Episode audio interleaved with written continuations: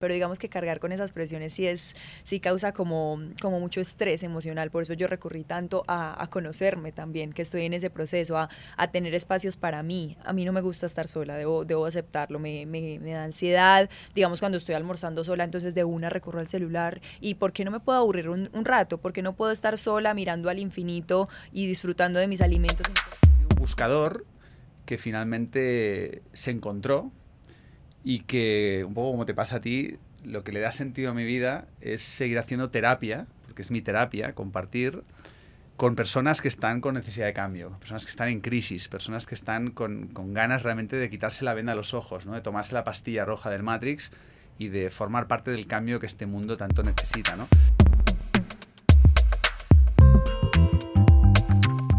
Bueno, ¿cómo fue? ¿Cómo estamos? ¿Cómo vamos? Hoy tenemos un podcast súper especial, pues primero porque no estoy haciendo yo, aunque esté este logo acá, no es el podcast solamente de cómo fue, sino que también tenemos a María Fernanda Aristizábal, que está iniciando también con su podcast que se llama Sentir y Decir, que también va en torno a inspirar. Y como nosotros no creemos en ese cuentico de esa suma cero, de que el uno está arriba porque el otro está abajo y demás, entonces decidimos juntos en que íbamos a entrevistar hoy a este gran escritor, periodista, etcétera, etcétera, muy inspiracional. Entonces, lo primero, María Fernanda, mil gracias por estar acá con nosotros en este podcast juntos y también digamos que esto es un mensaje para Colombia también de que nos juntemos en torno a inspirar y también a, digamos que hablarle a muchos jóvenes. Primero, muchas gracias, María Fernanda. Tú, pues comunicadora, has representado a Colombia en asuntos muy relevantes y de nuevo gracias por estar acá. Quisiéramos que nos contaras un poquito sobre ti y luego también Borja, eh, escritor súper reconocido. O sea, yo no, no sabía que venías, pero le conté a un par de amigos y todos van para tu retiro el fin de semana. O sea, todos están inscritos. De 10 amigos que les pregunté, 8, van a, a, ese retiro. Entonces también un poco, que no sea yo quien cuente de ustedes, sino de pronto que ustedes cuenten un poco de ustedes. Empecemos por, por Mafe. Cuéntanos un poquito de ti. Bueno, Robe, muchas gracias. Finalmente sí estamos en esta oportunidad tan linda de colaborar entre estos dos podcasts, que el tuyo ya es una realidad, el mío ya pronto también lo voy a lanzar. Es un proyecto que me tiene muy ilusionada. En realidad siempre pensaba cuál era mi propósito y me causaba muchísima curiosidad, pero entender que ese propósito también iba detrás de ayudar a las personas, de empezar a conocerme a mí misma, por supuesto, y dentro de ese autodescubrimiento poder aportarle a las personas lo mejor que yo pudiera o lo mejor que tuvieran mis manos con mis herramientas y las herramientas que Dios me dio aquí en este plano terrenal. Así que feliz de compartir con dos hombres tan talentosos, de que pueda aprender de ustedes y que las personas que nos están viendo puedan absorber toda esta información para aplicar en su día a día. Yo soy comunicadora social, como bien lo dijiste, soy Miss Universe Colombia, representé a Colombia en Miss Universo este enero del 2023, quedamos en el top 16, orgullosísima de haber dado lo mejor de mí. Fue un proceso que me hizo crecer como ser humano de manera infinita, me hizo enfrentarme a muchos miedos, salirme de esa zona de confort, conocerme y, saber que todas esas inseguridades pues aún me hacen más fuerte y que cuando me enfrento a ellas sin, sin miedo a, a, perder o a fallar, porque pues eso es lo que realmente nos hace crecer en la vida, pues ahí estoy viendo esa verdadera transformación. Así que bueno, también emprendedora, hago varias cositas en mi vida, me gusta ser una mujer muy versátil y no le tengo como miedo a, a, probar, a probar las cosas. Me gusta también cantar, así que en algún momento también me verán cantando, estoy escribiendo actualmente mi libro, bueno, un poquito de mí, pero, pero sí queremos justamente también como conocer toda esa trayectoria tuya que en mi caso llegaste como a, mi vida en un, en un momento también que necesitaba mucho escuchar tus palabras a través de YouTube, de Instagram, empecé a ver como tus videos y me llegaban de manera como súper directa. Yo sentía que me, que me estaba hablando sobre lo que necesitaba en ese momento de mi vida. Así que bueno, maravilloso tener esta coincidencia hoy. Y Borja Vilaseca, escritor, pues también periodista, eh, yo no sé, yo te he escuchado recitando poesía, filósofo, muchas cosas de pronto que no has estudiado, pero que tienes el título y que has inspirado a muchas personas pues en esta región latinoamericana y que no sé si te lo propusiste, pero has, sacado muchas personas de ese hueco existencial. Que contanos un poquito de vos, o sea, preséntate tú un poco, eh, digamos, sobre tu vida, qué has hecho, qué te trajo a donde estás. Mira, realmente cuando me preguntan esto va evolucionando, ¿no? En la medida que vas cumpliendo años, ¿no? el, pasado al final pues va siendo algo pseudo de ficción, ¿no? Porque una historia que se cuenta uno a sí mismo, ¿no?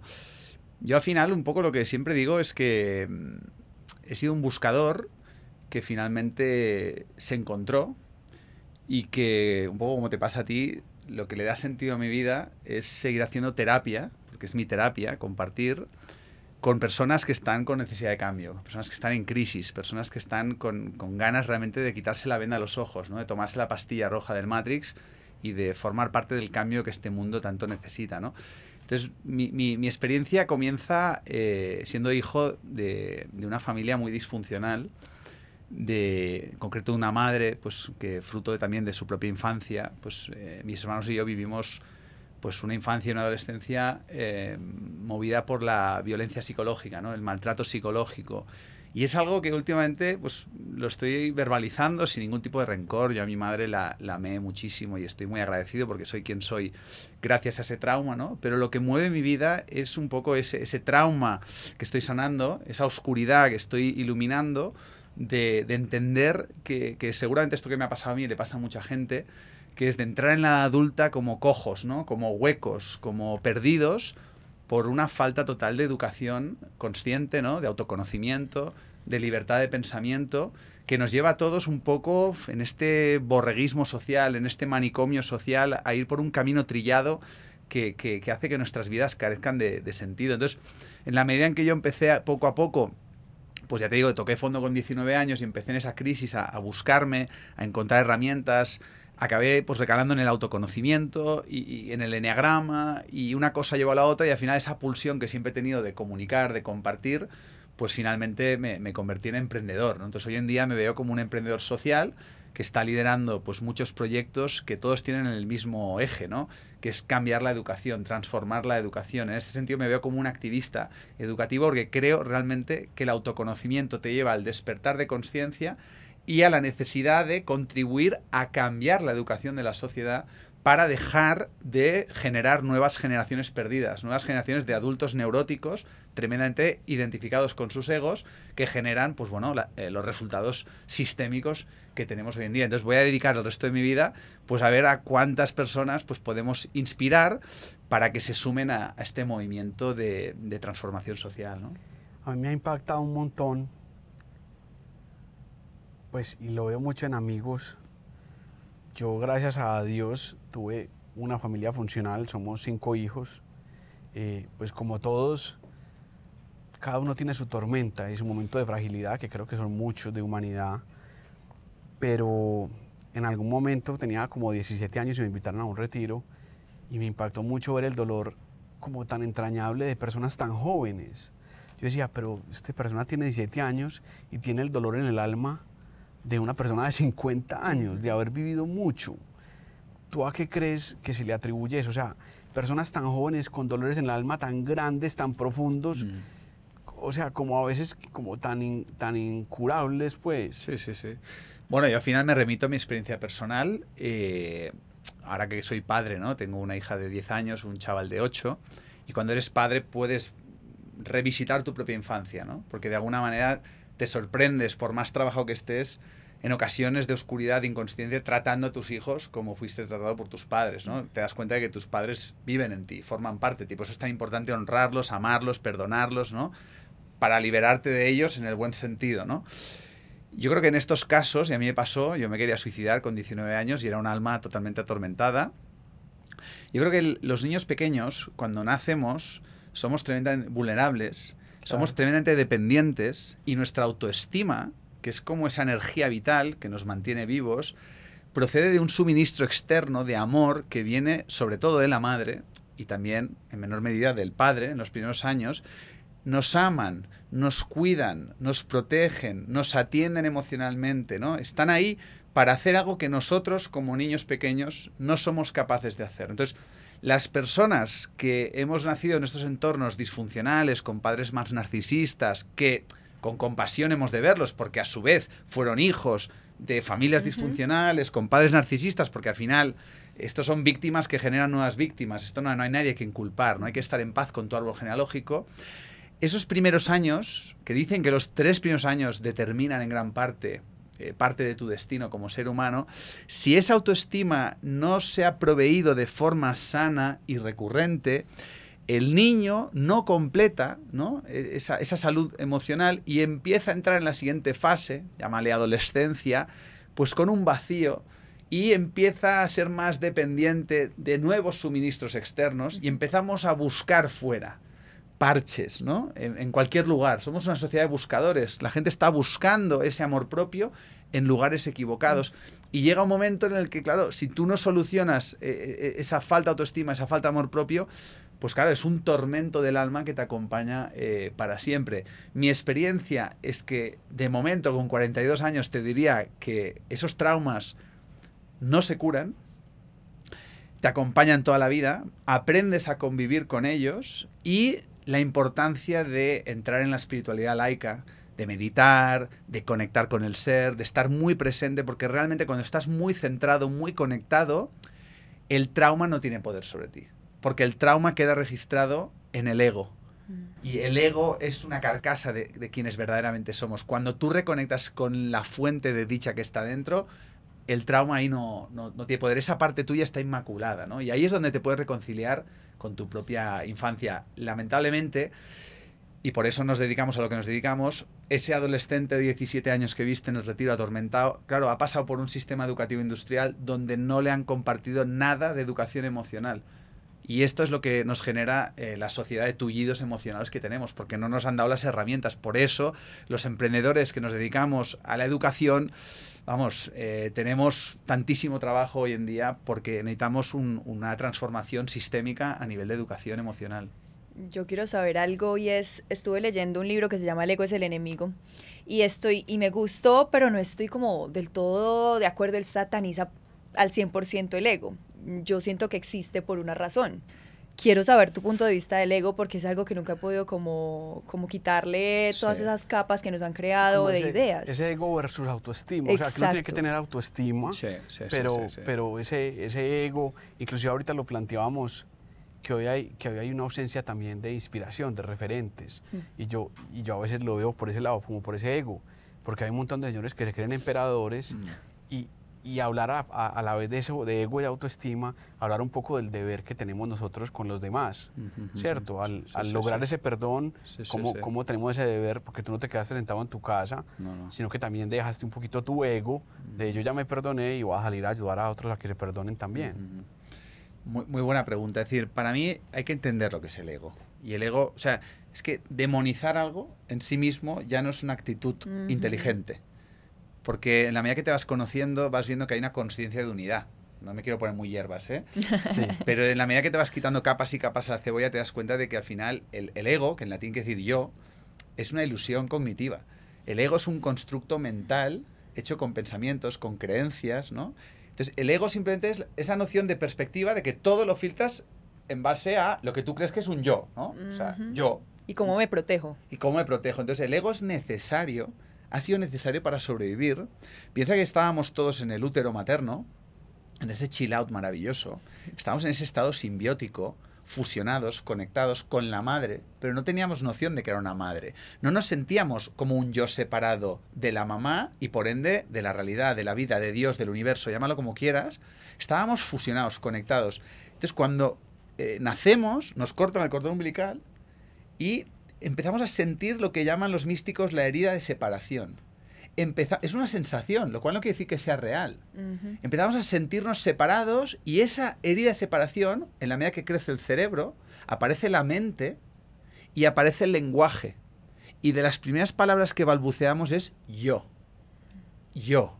Entonces, el yo es una herramienta mental, es un mecanismo de defensa, es un escudo, es una coraza que vamos desarrollando inconscientemente en los primeros años de vida para sobrevivir al abismo emocional por la complejidad de nuestra psicología humana. Entonces llega un punto en el que tú te identificas en exceso con estas creencias, estos pensamientos, esta mente, estás totalmente enganchado y estos pensamientos que no eliges, que son todos en general pues, neuróticos, negativos, egocéntricos, cuando estamos desconectados del ser, entonces, ¿qué pasa?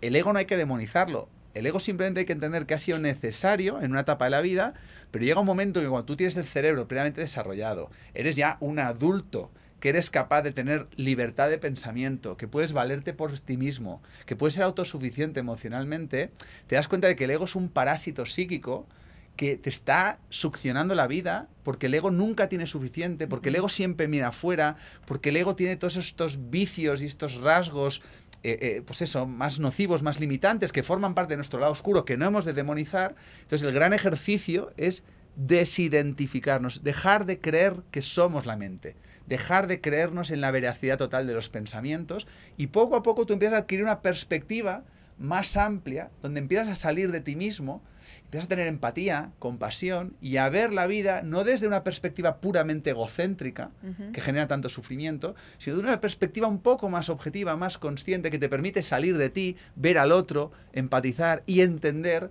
que, los demás también forman parte de ti. Y eso empieza a cambiar tu, actitud, tu mentalidad, tu conducta.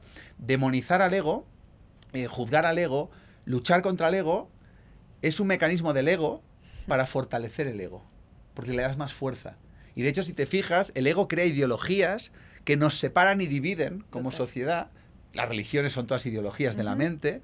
Y al final, fíjate que es un sinsentido. Religión viene de religare, que es volver a unir lo humano con lo divino, que está dentro, pero sin embargo nos separan, nos dividen, generan luchas y divisiones, pero porque estamos todos demasiado identificados con la mente. Con lo cual, para mí, el resumen sería conocerse para despertar para empezar a observar la mente, desidentificarse de toda esta psique enferma que tenemos dentro, comprendiéndola, para que emerja una conciencia más elevada que nos permite relacionarnos con nosotros, con los demás y con la vida de una manera más amorosa, más empática y, más compasiva. ¿no? O sea, es entender que no somos los pensamientos, porque muchas veces yo leía que somos lo que pensamos, o sea, que atraemos lo que pensamos. Es, es, es, salirse de eso y no creer todo lo que estamos creando en nuestra mente, valga la redundancia. Claro, o sea, no somos la mente, no somos los pensamientos, no somos nuestras creencias, pero con nuestra mente, nuestros pensamientos y nuestras creencias hemos creado inconscientemente un falso concepto de identidad el yo, el ego, la personalidad. La personalidad que tenemos es un mecanismo de defensa, es el ego. Entonces, claro, desde ahí, claro que tú atraes lo que piensas, lo que crees, pero claro, estás co-creando una realidad egoica, donde siempre hay un vacío, siempre hay lucha, conflicto, siempre hay sufrimiento. Cuando entras en un terreno más de autoconocimiento, introspección, más místico, tú verificas empíricamente, ¿no? Que nadie se crea nada, ¿eh? que sean muy escépticos ¿eh? los, los, oyentes del podcast, y a mí que hablo con pasión, porque todo esto me ha cambiado la vida, pero que sean muy escépticos, cuando tú te vas observando, vas empezando a generar esa desidentificación, ese desapego con todos tus procesos mentales, y entonces esa conciencia que emerge es capaz de observar la mente y el pensamiento, entonces no forma parte de la mente el pensamiento. Entonces no somos la mente y el pensamiento. Y desde esa conciencia, testigo, neutra, impersonal, que es capaz de observar la mente y el pensamiento, empieza a modificar la relación que tú tienes con la mente y el pensamiento y empieza a cambiar la calidad de los pensamientos que aparecen por tu mente y evidentemente empieza a traer y es el correspondiente con otro tipo de situaciones y de personas en tu vida, pero todo el sufrimiento se origina en, la mente, no tiene nada que ver con la, con la realidad, ¿no? Por eso es tan importante conocerse. a mí eso de la mente, inclusive me llama mucho la atención escuchándote hablar y ese poder de la mente. Hace poco discutía con, con unos amigos sobre el daño de la pornografía o de lo que uno decide ver. Entonces, digamos que también hay muchos asuntos de la mente que uno crea con su cotidianidad, con su repetición, o sea, yo estoy todo el tiempo viendo eso, eso, eso, cómo puedo luego ver una mujer de una manera diferente o la mamá de tus hijos, pero también, digamos que en el fondo, esos actos repetitivos nuestros crean también una, no una mentalidad, pero arrancan a crear unos pensamientos allá que, yo le digo mucho a la gente. Entonces, algunos amigos me dicen, Robert, eh, yo quiero conseguir una mujer así. Y yo no es que crea pues el poder de la energía, la atracción, pero le digo, pues, pues tienes, que, tienes que cambiar estas cosas que haces usualmente para poder llegar a esa mujer y a esa familia que tú, que tú, que tú buscas, buscas creer. Entonces, quería preguntarte por ese montón de basura que está en nuestro día a día, entre ellos la pornografía, y que va llenándonos y llenándonos y llenándonos sin darnos cuenta de un montón de cosas también en el alma, que luego nos impiden amar. Yo, yo le pido mucho a, mucho a Dios, qué pena pues yo meter a Dios aquí en este podcast, que me ayuda mucho a mantener siempre el alma como, como, pues como transparente, como buena, como no en kilómetro cero, porque lo que tú dices, uno, todos tenemos nuestros dolores, pero por lo menos que siempre tenga esa capacidad de, de ver como, hay una frase que dice ver con los ojos del alma, eso es una cosa muy metafórica, pues, muy poética, pero cómo va llenando uno el alma de ese montón de obstáculos y de obstáculos y luego va a ver uno la realidad y la ve con un montón de gafas basura que tiene ahí que uno se ha encargado de consumir. Me gustaría que nos contaras un poco sobre eso, sobre esa concepción. Bueno, al final, em, el mundo en el que vivimos, el sistema del que participamos, la sociedad de la que formamos parte, es un reflejo de nuestras mentes. Es un reflejo de quiénes somos, de qué pensamos, de qué creemos, ¿no? Y entre todos estamos co-creando este gran matrix, ¿no? Que es la realidad. Y luego ya está tu propia realidad personal, ¿no? Pero ¿qué pasa? Volvemos al inicio. Hemos sido educados por un sistema educativo egoico. Hemos participado de una sociedad profundamente enferma, y lo digo descriptivamente, enferma de infelicidad, de inconsciencia. ¿Por qué? Porque estamos excesivamente identificados con el ego, ¿no? Desde ahí hemos creado unos sistemas eh, políticos, unos estados totalitarios, profundamente egoicos, porque es un juego de poder, unos medios de comunicación que desinforman constantemente, porque hay unas agendas ¿no? del poder dominante, eh, una industria farmacéutica, una industria de alimentación, o sea, da igual, donde mires está todo corrompido por el ego. Está todo corrompido por las personas que están excesivamente identificadas con su ego, con su mente, con sus pensamientos, y que al estar tan en el ego se sienten vacías, vacías del ser, vacías de espiritualidad, vacías de, ostras, lo que realmente le da sentido y te hace vivir con mayúsculas, porque la mayoría de gente no vive, son walking deads, mm. que van tirando, arrastrándose, intentan llenar esos vacíos y nos volvemos adictos a la basura egoica, pero basura en la comida, basura en la medicina, basura en la información, basura en la educación, basura en la política la sociedad se está convirtiendo en un gran estercolero y estamos destruyendo la madre tierra que posibilita nuestra supervivencia por inconsciencia. Pero esto no hay que moralizarlo, no hay que demonizarlo, no hay que juzgarlo. De verdad que, es descriptivo, es descriptivo desde mi punto de vista. ¿no? Entonces, ¿qué hacer? Claro, uno de los grandes momentos de la vida es cuando te das cuenta de que en la sociedad es un manicomio y que tú estás participando de esa locura colectiva cuando tú no sabes estar solo, en silencio, observando tu mente y observando y sintiendo lo que pasa en tu interior. Y porque te das cuenta de que tú también formas parte de, esa locura colectiva. Entonces, por eso es tan importante la función del retiro. el retiro de solitud, el retiro de silencio, para salir de la neurosis colectiva, para estar a solas con tu propia neurosis, porque tú no puedes cambiar el mundo, pero sí que puedes ser el cambio que este mundo necesita. Pero la gente fundamentalmente tenemos miedo a la soledad. La soledad la vinculamos con el ostracismo, con el terror, con, el abandono, ¿no? Entonces hay que conquistarse a uno mismo. Cuando tú te conquistas a ti mismo y liberas tu mente y empiezas a desidentificarte el ego, van cayendo las adicciones del ego, que yo las he tenido todas. Cuando estás, cuando estás fatal, estás enfermo, estás traumado, al final lo que buscas es parches para aliviar tu dolor. En la medida que te vas sanando, van cayendo las adicciones porque tú ya no, ya no sientes ese agujero negro en tu interior, ¿no? Y vuelves a la sociedad, y la sociedad no ha cambiado, pero tú estás como más inmunizado, y de repente van cambiando tus hábitos, a nivel de alimentación, a nivel de información, a nivel de forma de pensar en lo político, es decir, y te conviertes en un activista, ¿no? Te conviertes en una persona disruptiva, ¿no? Ya no pueden secuestrar tu mente, ya no te pueden hipnotizar, porque has despertado. Y por tanto ya no, ya no sucumbes a la narrativa general, a la hegemonía cultural que nos propone el sistema, ¿no? Y que al sistema lo que le interesa es mantenernos anestesiados, dormidos, enajenados, desempoderados, llenos de adicciones y de malestar, porque saben perfectamente que así es como nos, nos mantienen gobernados. ¿no? Entonces, es un proceso que lo hemos hablado antes, ¿no? Contracultural, ir contracorriente, realmente se requiere mucha determinación porque hay una presión social tremenda que te lleva hacia la enfermedad. Y prueba de ello es que estamos viendo cómo las sociedades occidentales están cada día más enfermas. Hay datos que lo atestiguan. Pero nuevamente hay que saber entre líneas de que este malestar es necesario para que toquemos fondo colectivamente y que entremos en una noche oscura del alma, ¿no? de la sociedad, de la humanidad. Y desde ahí ojalá, me pongo ingenuo y utópico, haya un gran despertar de conciencia, ¿no? movido por la necesidad de cambio y por la necesidad de conocernos en profundidad. Por ende, los seres humanos no necesitamos depender de algo o sí necesitamos. Los seres humanos tenemos una parte dependiente que realmente se habla mucho de desapego, yo también me lleno la boca con el desapego, pero no hay un desapego absoluto. Yo creo que hay, hay conceptos que los hemos de ver como, como esa utopía que nunca vamos a alcanzar, pero que nos motiva a avanzar.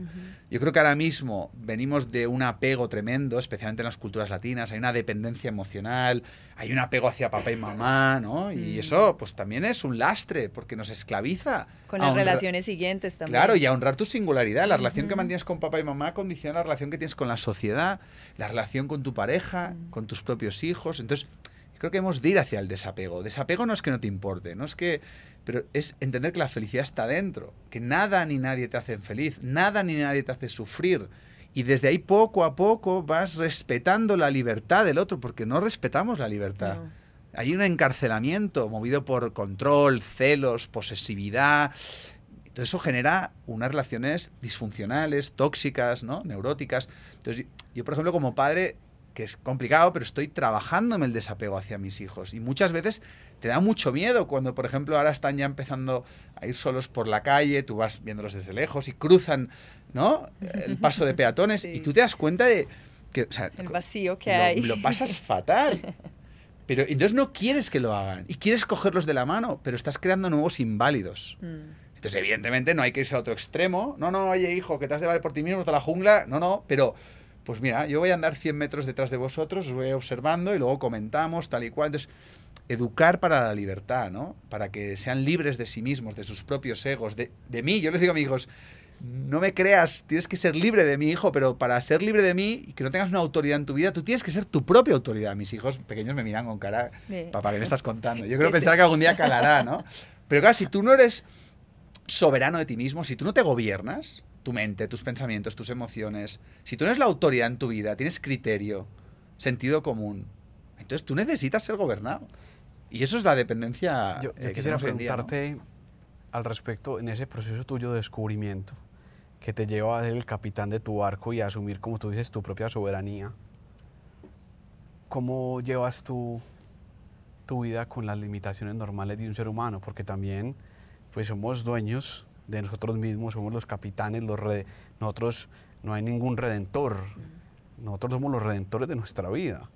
Pero cómo asumimos nuestras limitaciones en la vida, porque también pues no somos dioses. Yo, yo molesto mucho a mis amigos cuando les hablo, les digo, no, es que vos no sos ni MacGyver, ni Batman, ni la Mujer Maravilla.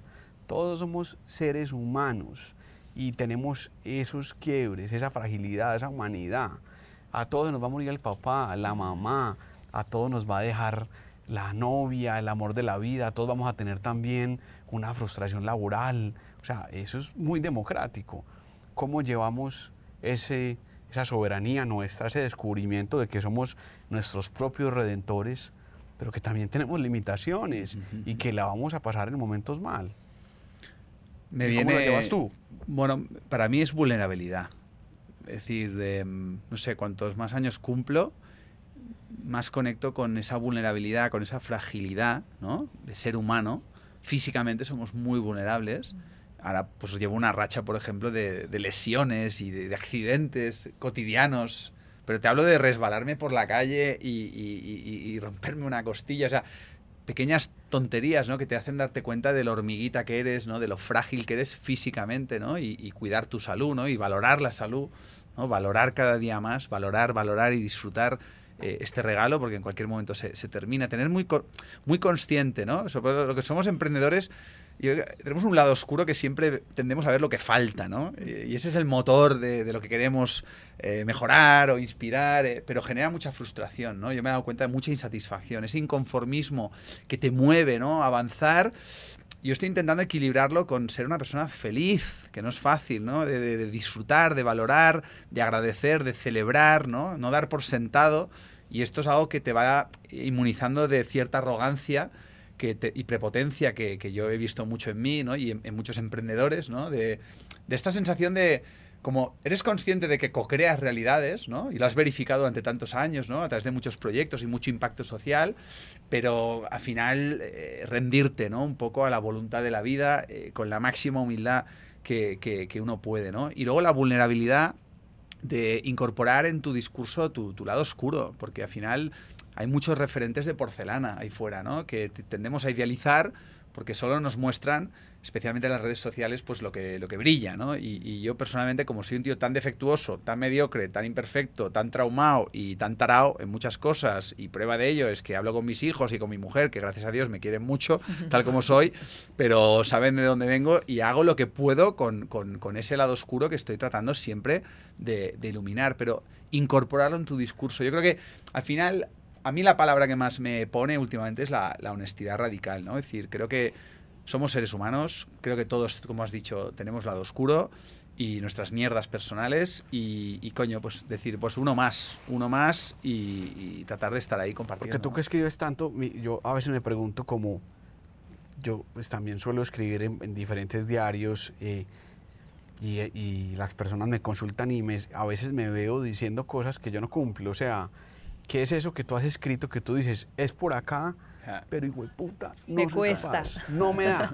O sea, un poco sobre eso, ¿qué, es esa, esa parte de ti sí, sí, sí. que tú que, que, que, tú, a uno mucho le dicen, es que usted predica mucho. Yo, no, no, no, te estoy diciendo que es por acá, no estoy diciendo que yo lo hago perfecto. Yo creería que es por acá. Esa parte que está en tus libros, que te cuesta a ti. Bueno, es que yo te lo he dicho antes, ¿te acuerdas? Eh, yo escribo los libros que necesito eh, aprender. Es decir, escribo sobre aquello que me cuesta. Escribo, ahora por ejemplo estoy con un viajazo, llevo años con el tema de la solitud, ¿no? Aprender a estar solo. Te comentaba, llevo cuatro años sin WhatsApp, o sea, y, a mí me ha costado muchísimo. Yo cada vez que estaba solo me ponía a llorar, me sentía abandonado eh, y decía, ¿por qué me pasa? ¿no? Decir, no, disfruto de mi compañía, ¿no? Pero yo escribo profundamente, creo muchísimo en el, valor terapéutico de la solitud, de los retiros. Los he hecho, los he llorado y, siento que estoy conquistando esa solitud, me estoy conquistando a mí mismo, esa, detenerme a mí mismo, ¿no? A pesar de mis apegos con relaciones como mis hijos y, mi pareja en ese sentido, ¿no?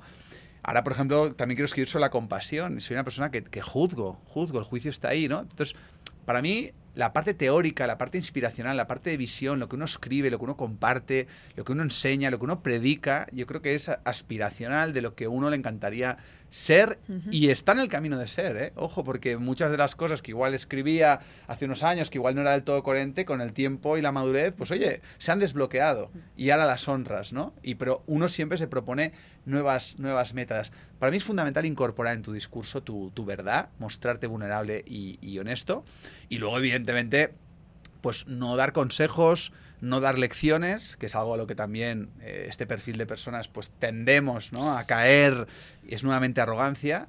Y a mí últimamente pues me viene con, con, mi hija maravillosa que pues tiene una movida como yo, que es que es adicta al azúcar refinado. Entonces, hostia, es un espejito. Entonces, cuando le veo ahí comerse la, quinta galleta de chocolate y, y, y, se me enciende y le digo, pero Lucía, y me mira diciendo, pero ¿qué me vas a contar, papi? Que tú te has comido seis. Y yo, ya, ya, es que es verdad. Entonces, pero me sabe fatal verte a ti, porque mira, yo igual soy una causa perdida, estoy en ello, ¿eh? Ya me verás escribir algún día sobre el azúcar refinado, seguro. Pero claro, cuando ves a tu hijita inocente y decir, hostia, pues igual yo he sido su dealer, ¿sabes? Yo la he metido en esta adicción a, a mi hija, ¿no? Entonces, hay que ser consecuentes, hay que ser coherentes. Lo que pasa es que esto genera mucha neurosis también. Porque al final estamos aspirando a ser perfectos cuando en realidad mi experiencia es que jamás lo vamos a ser la, búsqueda de perfección es una neurosis y, acaba, no acaba bien. Entonces yo creo un camino más de aceptarte, de estar en paz con tus mediocridades, con tus imperfecciones y hacer el ejercicio de, no pegarle la chapa a nadie de tu entorno personal. Yo pego la chapa para quien quiera escuchar y si le sirve, genial. Pero al entorno, a los que están más cerca, callar la boca y tratar de ser tú el cambio que quieres ver en ellos, para no darse esas incongruencias. La gente también que ve esos seres públicos, por ejemplo, Mafe, tú que Miss Universo Colombia, entonces ven pues si creen que está detrás la mujer perfecta. ¿Cómo haces tú para lidiar con eso? Porque no, pues Miss Universo Colombia es la perfección en todo sentido. ¿Cómo lidias tú con esas cosas de las que estamos conversando? Sí, se carga con muchas presiones. Yo la verdad digo que el mundo de los reinados en Colombia es muy apasionado. La gente se entrega como si fuera una persona, o sea, su hijito, que tiene que ir a hacer todo perfecto y te pone presiones que tú ni siquiera como ser humano has podido deconstruir o cosas que, que, has querido crear en ti. Y digamos que eso sí trauma un poco, porque digamos, siempre, siempre estás en el proceso de preparación y quieres alcanzar a, ser la persona que ellos te piden que seas, pero al fin y al cabo te das cuenta que no, que debes crear tu propia historia, que debes hacer tu propio proceso y que eso está bien, que como lo hagas y a donde llegues está bien, pero digamos que cargar con esas presiones sí es, sí causa como, como mucho estrés emocional. Por eso yo recurrí tanto a, conocerme también, que estoy en ese proceso, a, tener espacios para mí. A mí no me gusta estar sola, debo, debo aceptarlo, me, da ansiedad. Digamos, cuando estoy almorzando sola, entonces de una recurro al celular. ¿Y por qué no me puedo aburrir un, rato? ¿Por qué no puedo estar sola mirando al infinito y disfrutando de mis alimentos, sino que me tengo que ir a intoxicar con otra información? Entonces todo es como una cadena muy fuerte y siento que en el caso de lo que tú decías, el aconsejar a las personas, a mí siempre me decían como, pero ¿y para qué aconsejas? Eso es parte del ego, eso es parte de que tú quieres eh, vanagloriarte de, de, las cosas y decir que, que ayudaste a alguien. Sí y no, porque digamos que siempre me gusta lo que yo ya entendí, o, o, por lo menos estoy en el proceso de entenderlo, me gusta compartirlo. Y lo que dijiste de no hacerlo con la familia, me pareció valioso porque cuando uno lo hace con la familia o con los seres queridos, uno quiere cambiarlos como con, con una presión eh, diferente que no ha logrado en uno. Pero de pronto con los demás está abierto a hacerlo como para el que lo quiera recibir. Entonces me, me, cuesta un poco entender que yo voy a ir a hablarle a la gente de cosas que yo no he podido transformar, pero pues que como tú dices ese es el camino, pero que no sea por, por el ego, sino porque de verdad quiero que cambie algo en la vida de cada persona. Pero ese quiero que cambie algo en la vida de cada persona, ¿es ego o no? Esa es mi mm. constante pregunta. Muy buena. A ver, yo por eso te digo, mi terapia la parte de escribir, la comunicar, ahora por ejemplo el curso de, de, fin de semana que hago aquí en Medellín, es terapia para mí. Sí. ¿Por qué? Porque si yo no comunico con pasión aquello en lo que creo, para quien esté dispuesto a escuchar y viene libre y voluntariamente. Y ves que hay una comunión y la energía fluye y la gente está agradecida. Y te dice, gracias Borja por, por inspirarnos. Y cuando yo pienso, hostia, gracias a ti por ser testigo de mi terapia. Porque yo salgo centradísimo, salgo humilde, salgo sereno, salgo cansado físicamente porque lo doy todo, ¿no? Pero pero eso me inmuniza de hacerlo desde ese lugar egoico, que también lo he hecho, a mí me llamaban Borja Vilasecta, mm. porque en mi entorno social les pegaba mucho la chapa cuando no me lo pedían y genera resistencia, genera conflicto. Entonces ahí me di cuenta de que eso no era el camino. Entonces tú lo vas a verificar por los resultados que se cosechan. Si tú ves gratitud al otro lado, quiere decir que tú lo estás haciendo desde un lugar sano. Desinteresado. Sabio. Bueno, desinteresado pero verás que lo haces porque te hace bien a ti. Hay algunas personas que hemos venido a este mundo a, comunicar. Hay otras que no. Hay personas que son felices, pero no, tienen la necesidad. Yo veo una película que me flipa y a todos mis seres queridos la comparto. No, es una forma de vivir, ¿no? Mm. Que genera mucha abundancia también. Porque generas impacto, compartes y demás. Pero cuando veas que el resultado es insatisfactorio, que la persona se pone defensiva, tal y cual, entonces ahí sí que nos hemos de mirar al espejo, porque igual nuestras motivaciones nuestras intenciones son muy buenas, pero están orquestadas por la ignorancia del ego. Y los resultados nos ponen en nuestro pero Yo, yo saco como dos conclusiones ahí que te he escuchado mucho que, que, es tu terapia. O sea, yo hago esto porque es mi terapia. Total. Pero ¿será que hay un factor común en la terapia de todos es servir? Cuando uno sirve al otro, Sí. Es cuando uno sí, cuando uno, porque también esta mañana escuchaba uno, uno, una de las entrevistas que te hicieron del podcast y entraba como en un conflicto que te quería preguntar y es como, centrarse en uno, descubrirse uno, pero descubrirse uno primero para poder servir. Para salir de para ti. Para salir de ti. Porque yo creo que no hay felicidad sin entrega. O sea, yo acabo de tener mi primera bebé, tengo mi esposa, y yo uso una frase interior, pues que mi esposa me escucha y que no la cumplo, como, y yo sé que va a sonar como extraño, pero digo como, yo vine a gastarme mi vida en mi esposa y en mis hijos. Y cuando lo hago y lo ejecuto así, y cuando sirvo al otro, siento una enorme satisfacción interior. O sea, que no me la da ni estar montado en el mejor carro, ni tenerla. O sea, digo como, oh madre, o sea, yo vine a esto, esto me hace demasiado feliz, me llena, me llena profundamente. Esto, y esta llenura que tengo no me la quita nada. Para mí esta es la clave de la vida. O sea, y hablabas de Dios, ¿no? Podríamos decir qué significa Dios para ti, ¿no? decir, para mí Dios es una energía subyacente que está en todo lo que existe. Es una visión panteísta. No es que Dios crea el universo, no, Dios es el universo, Dios está dentro nuestro y uno siente a Dios, siente, yo prefiero hablar más de la vida, porque Dios es una palabra que está muy manchada, pero es, la que es también. El entusiasmo, etimológicamente, significa sentir a la vida creando a través tuyo, ¿no? Entonces, eres un canal creativo. Entonces, una de las cosas más terapéuticas que he escrito en la vida y que es el motor de mi vida es servir a los demás. Pero soy egoísta porque sé que me hace mucho, muy bien a mí. Claro, es como una dicotomía. Es una dicotomía, porque es un egoísmo altruista, pero es egoísmo porque si todo lo que hacemos en la vida lo hacemos por nosotros mismos. El tema está para mí que el altruismo es, sabiendo esto, hago lo que hago porque me hace bien a mí, es terapéutico, me sana, me conecta, lo que has dicho tú, ¿no?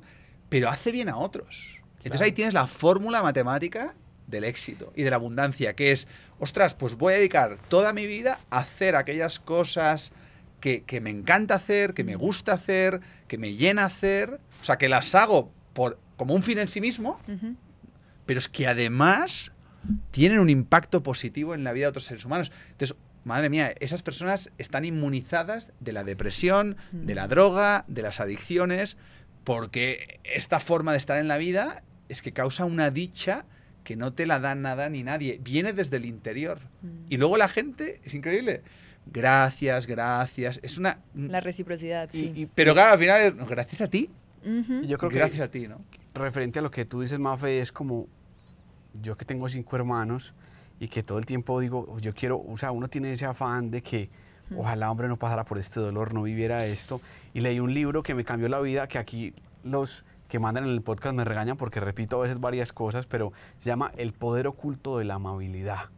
Ay, no lo había escuchado. Y es que, que tiene que ver mucho también con eso que tú tienes ahí, compasión y demás. La amabilidad tiene más fuerza que el argumento más grande, más certero, que el raciocinio pues más completo y que la bala más grande, amabilidad. La amabilidad cambia vidas. Y yo creo también que estamos en una etapa, y este podcast de la historia, en donde hay una generación de personas mayores a la que le parece que nosotros los jóvenes somos unos inútiles, Mm. unos tontos, que somos de copor, y tal vez sí, pero tal vez necesitamos personas como tú que se sientan, nos escuchan, nos muestran un camino para andar, un camino que vale la pena, pero que no nos están diciendo, ay, mi hijo, usted es de copor, ay, qué pesar. Sí, Esta juzgando. Estos niños, cierto, como que un poco, un poco es eso.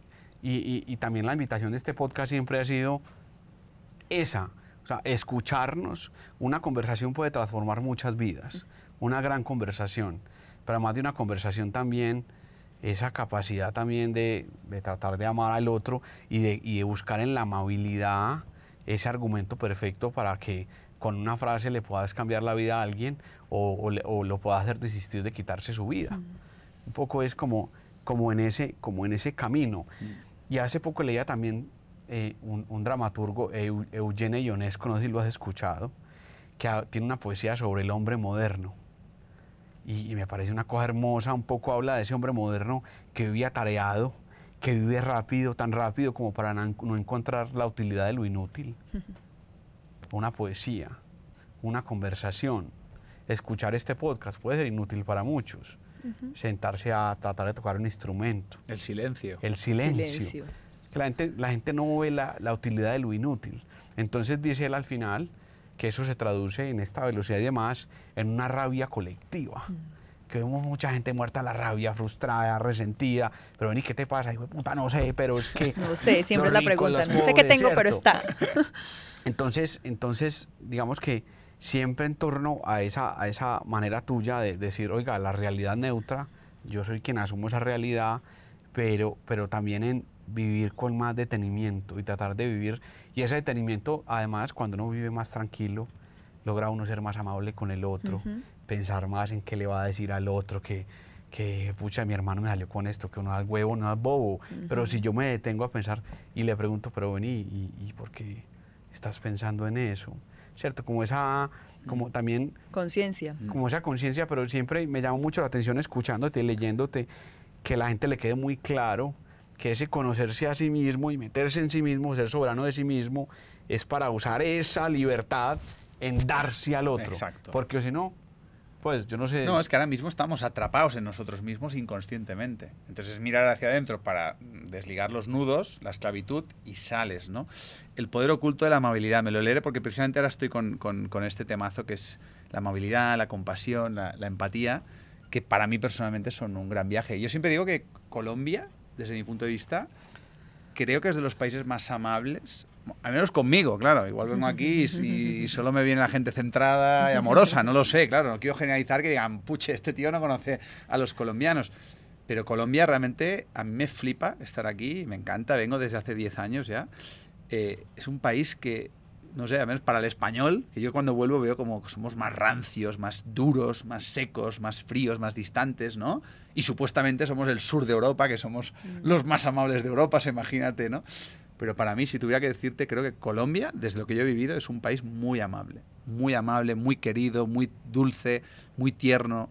Y es algo cultural que, a mí personalmente me, me vuelve loco. Porque me centra, me, me relaja, ¿no? La forma amable y dulce en la que muchas personas se relacionan entre, entre ellas. Y estoy contigo. Pero al final, fíjate la paradoja que es el amor, con mayúsculas, beneficia más al que ama que al que es amado. Mm. Entonces, claro, es como nos hemos de autoconvencer de la importancia de ser amables y empáticos y asertivos y compasivos, ¿no? Y hay libros que hablan de estudios científicos que demuestran que eso favorece la felicidad. imagínate, necesitamos estudios científicos para convencer al ser humano de que haga algo que es intrínsecamente bueno para sí mismo y aún así lo rechazan. No, me Esta es una pseudociencia, este es un New Age, este es un no sé qué. Entonces, Claro, yo por ejemplo llevo ya dos años y pico, cada noche antes de dormir tengo un diario de agradecimiento, donde apunto tres cosas por las que me siento agradecido y tengo como unos KPIs existenciales, ¿no?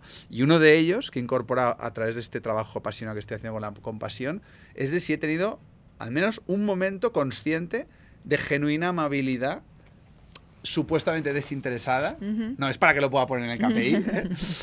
con otro ser humano, ¿no? Y en el 100% de las veces que lo hago, soy consciente en el momento que lo estoy haciendo de lo bien que me sienta hacer eso. Y sin embargo, no lo hago tan a menudo como me gustaría. Esa es la esclavitud de la que estamos hablando del ego, ¿no? Yo hice un video para mis redes sociales acerca de la amabilidad y justamente hablaba con mi círculo social de cómo la movilidad le da mucho miedo a algunas personas porque en nuestro país y no sé si en España también hemos crecido con la idea de el vivo vive del bobo, el que es más buena gente le va mal en la vida mm. o lo cogen de, de, parche como decimos aquí también.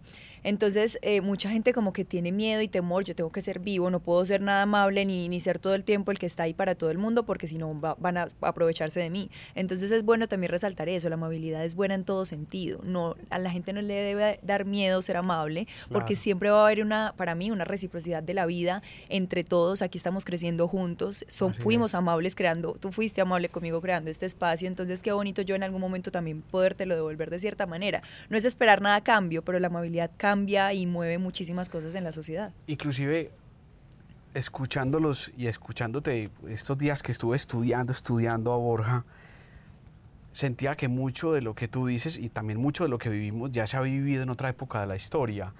Y yo soy fanático del Quijote y hay un capítulo que habla mucho de todas las cosas que estamos hablando, pero sobre todo en puntual de lo que yo he leído y lo que he escuchado de ti. Es un poquito largo, pues no es muy largo, pero si me permiten se los, se los recito, que, que siempre me ha apasionado mucho. Entonces dice así, ustedes saben que el Quijote sacó a Sancho engañado del pueblo diciéndole que le iba a dar una ínsula para que gobernara aquí en Colombia como un departamento o un municipio. Entonces llega un momento en donde en donde ya Sancho le reclama y le dice, bueno, ¿y entonces la ínsula qué? Esas aventuras de caballería también a las que... Entonces el Quijote le dice, bueno, ya cae, le va a dar la ínsula, pero le va a dar unos consejos. Entonces el capítulo dice así, del capítulo 42 de los consejos que dio Don Quijote a Sancho cuando fuere a gobernar la ínsula. Sancho, hijo, atento a este tu catón que quiere aconsejarte y ser guía y norte, que te encamina a puerto seguro en ese mar proceloso en donde vas a engolfarte, que los altos cargos y oficios no son más que un golfo profundo de confusiones. Primeramente, has de pensar a Dios, porque en el pensar en Dios está la sabiduría, y siendo sabio, no podrás cerrar en nada.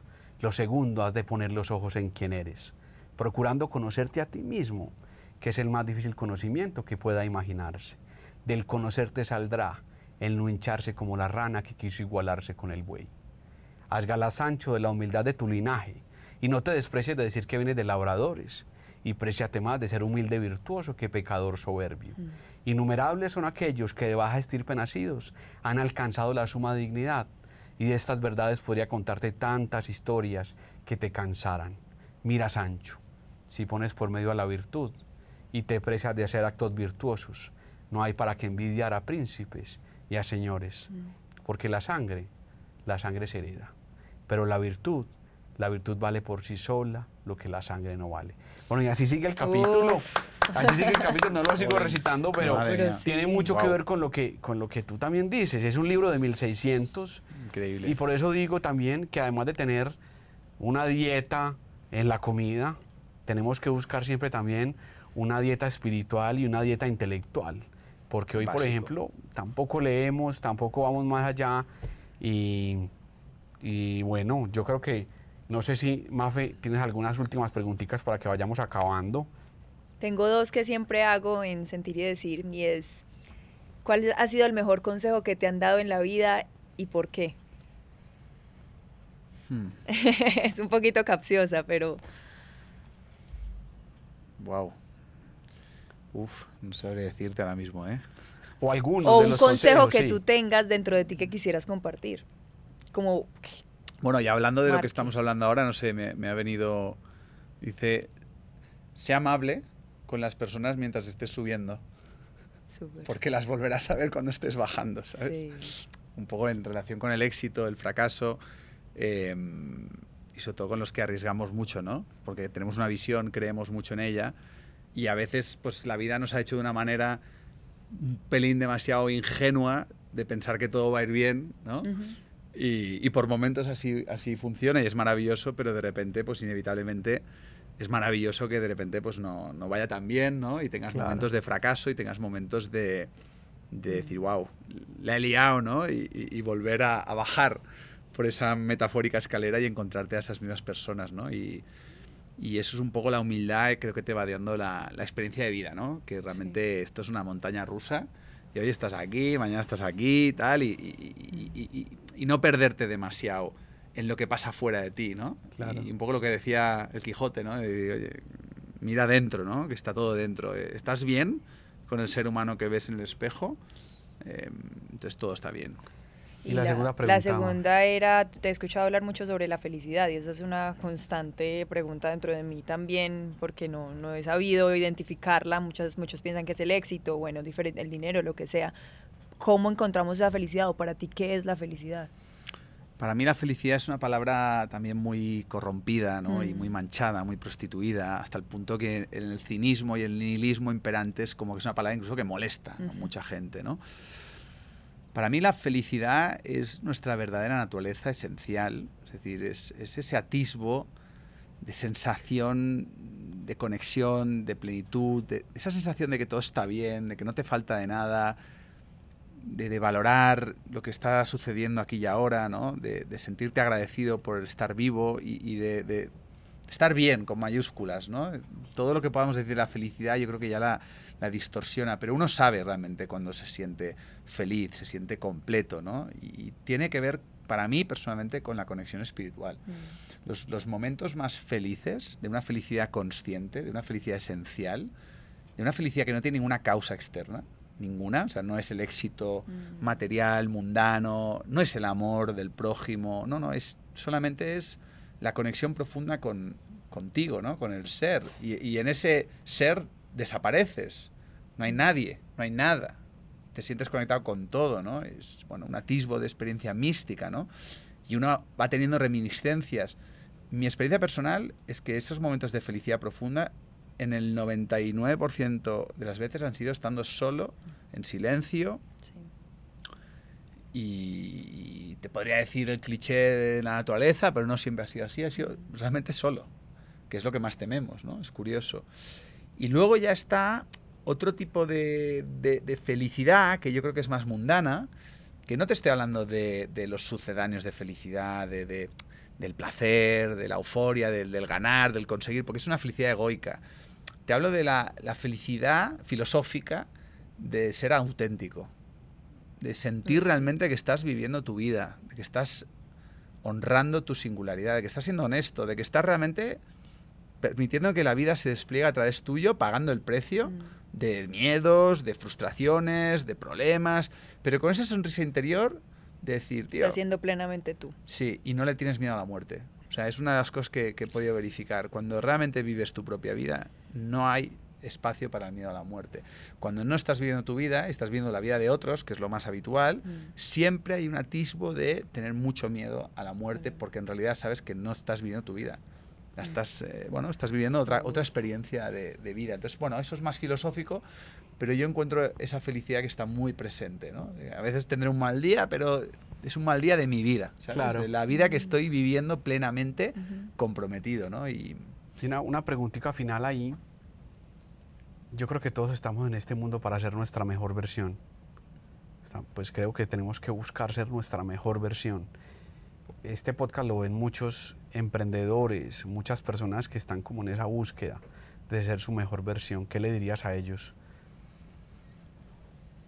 Bueno, para mí la importancia de conocerse a uno mismo, de dedicar un ratito al día, a la semana, al año, ¿no? De, de invertir en autoconocimiento, ¿no? De entender muy bien lo que es la mente, el ego, los pensamientos, las emociones, zambullirse en la espiritualidad laica, que no religiosa, hacer retiros de, de silencio y de solitud, por más miedo y más ansiedad que nos generen, no pasa nada, no hay ningún monstruo, eh, la ansiedad hay que sostenerla. Y siempre hablo un poco, en el nuevo libro estoy hablando de los mil pasos hacia- la libertad. Es decir, los primeros mil pasos en el camino del autoconocimiento son muy dolorosos. Los primeros mil pasos metamórficamente uf, te generan un rechazo visceral, ansiedad, te confrontan con miedos, con tu sombra, y por eso nadie quiere conocerse. La gente se conforma con parches sucedáneos y prefiere vivir enajenada en el Matrix, ¿no? Y por eso todos los proyectos emprendedores, para, para tratar de, de- revertir esta situación. Pero si tú transitas hacia adentro y vas entrando en ese espacio, en la medida que te visite el miedo, la ansiedad, lo que sea que te visite, tú empiezas a darle otro sentido. Tú entiendes que eso forma parte del proceso de sanación, forma parte del proceso terapéutico. Y sabes, porque te lo han compartido todos los místicos, que hay un punto donde va a haber un premio existencialmente, que son esos mil pasos, que hay un día que de pronto ese silencio ya no te aterra o esa soledad ya no te abruma y ahí te encuentras con quién eres de verdad. ¿no? Entonces, creo que es fundamental en esta sociedad de la opulencia, del ruido, del estrés, donde la gran mayoría de personas dice "Es que no tengo tiempo. No tengo tiempo para conocerme, no tengo tiempo para leerme el libro, no tengo tiempo para hacer el curso, no tengo tiempo para hacer un retiro. Y lo dicen con sorna, uy, pero, pero qué egoísmo, qué privilegio, tal. Exacto. Te estás perdiendo la vida. Te estás perdiendo la vida. O sea, estás, tu vida es una huida hacia adelante, tu vida es una evasión, una narcotización. Y de esto nuevamente el sistema se aprovecha. El sistema lo que quiere es que estemos todos como borreguitos, dormidos, eh, desempoderados. Y el camino hacia el empoderamiento de verdad es el silencio y la, y la solitud. El tema está en que tú tienes que ir equipado a ese silencio, a esa solitud. Sí, con Por eso, herramientas. claro, por eso comparto el enneagrama, por eso todos los másteres que estamos montando, toda la educación consciente. Claro, si tú vas sin herramientas, vas a sucumbir. No saldrás vivo. Sería bueno que los colegios también implementaran una clase de esto, ¿no? Uno que le enseñaban cosas que hoy en día posiblemente o seguramente no aplica. en Bueno, la- uno, uno de los proyectos que es Terra, la escuela consciente, ya no es una asignatura, es que es una forma de educar. O sea, la Sí, conciencia sí. misma, la felicidad, el autoconocimiento, o sea, está imbuido en todo el proyecto pedagógico porque no les preparamos para una titulación universitaria, les, les, les preparamos para la vida, cuerpo, mente, espíritu, para que con 18 años sean seres humanos completos, maduros, con libertad de pensamiento, sin ser dependientes del Estado.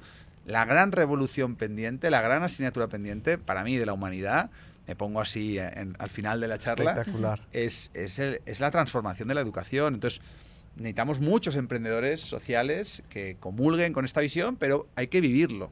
Hay que pasar por la Sí. experiencia, Yo- si no, no sabes de lo que estamos hablando. Yo inclusive, además de tus libros, recomendaría un libro que, que, que me ha transformado mucho, que se llama En Búsqueda del Sentido de la Vida, pero no el normal, sino uno de Augusto Curry, y mira lo que dice en el prefacio, dice, lo ideal sería que hoy la educación de la emoción estuviera presente desde la educación infantil hasta los másteres y los doctorados.